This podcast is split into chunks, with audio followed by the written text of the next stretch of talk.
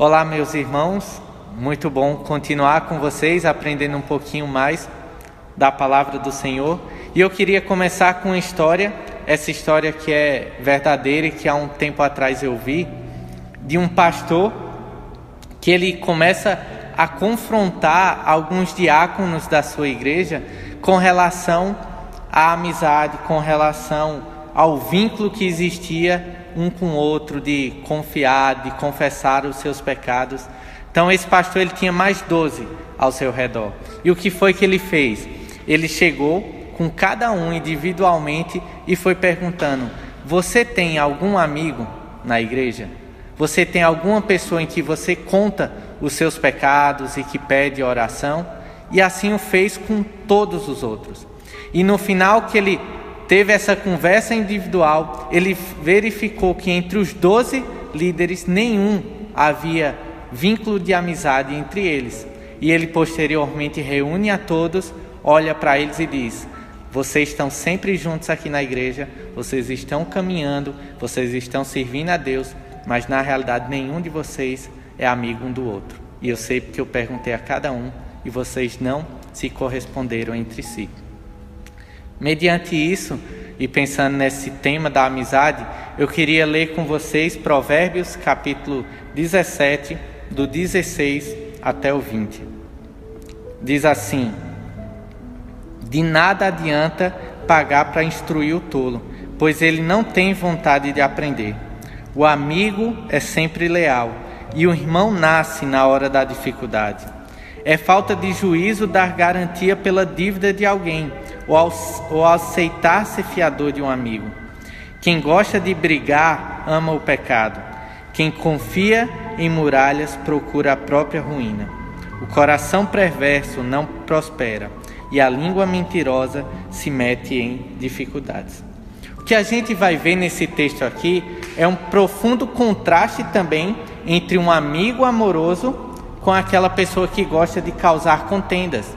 E ele vai ser bem direto nos versículos 19 e 20, quando ele diz que aquele que gosta de brigar, que aquele que gosta de arrumar contendas, então ele ama o pecado e ele está totalmente então distante do Senhor e dos seus propósitos.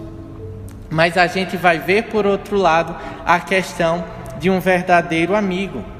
Só que antes dele introduzir ah, sobre a amizade em si, no versículo 16 ele vai dar, nesse provérbio, um exemplo de um insensato que tenta comprar a sabedoria.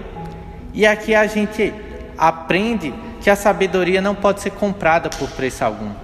A sabedoria ela não pode ser obtida por uma fórmula mecânica, mas a sabedoria é uma atitude apropriada para o coração.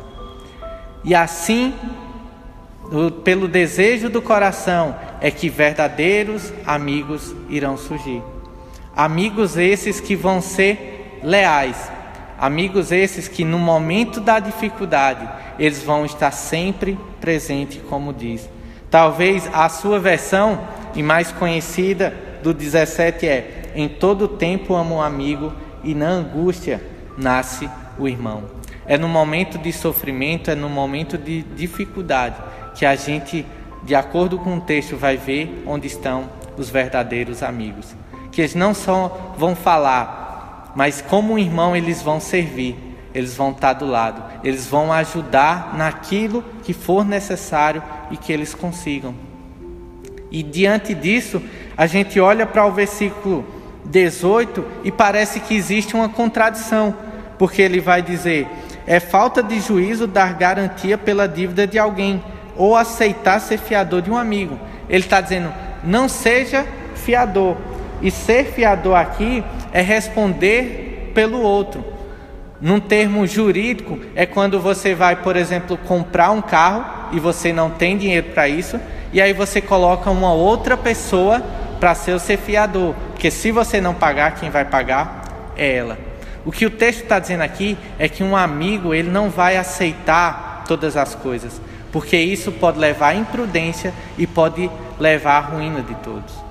Então, um amigo sincero não é aquele que vai dizer sim para todas as coisas, não é aquele que vai te apoiar em todas as coisas, mas é aquele que vai te aconselhar. E quando ele te vê indo para o caminho errado, ele também vai dizer: não vai por esse lado, não faz dessa forma. E assim vai estar auxiliando em todas as coisas.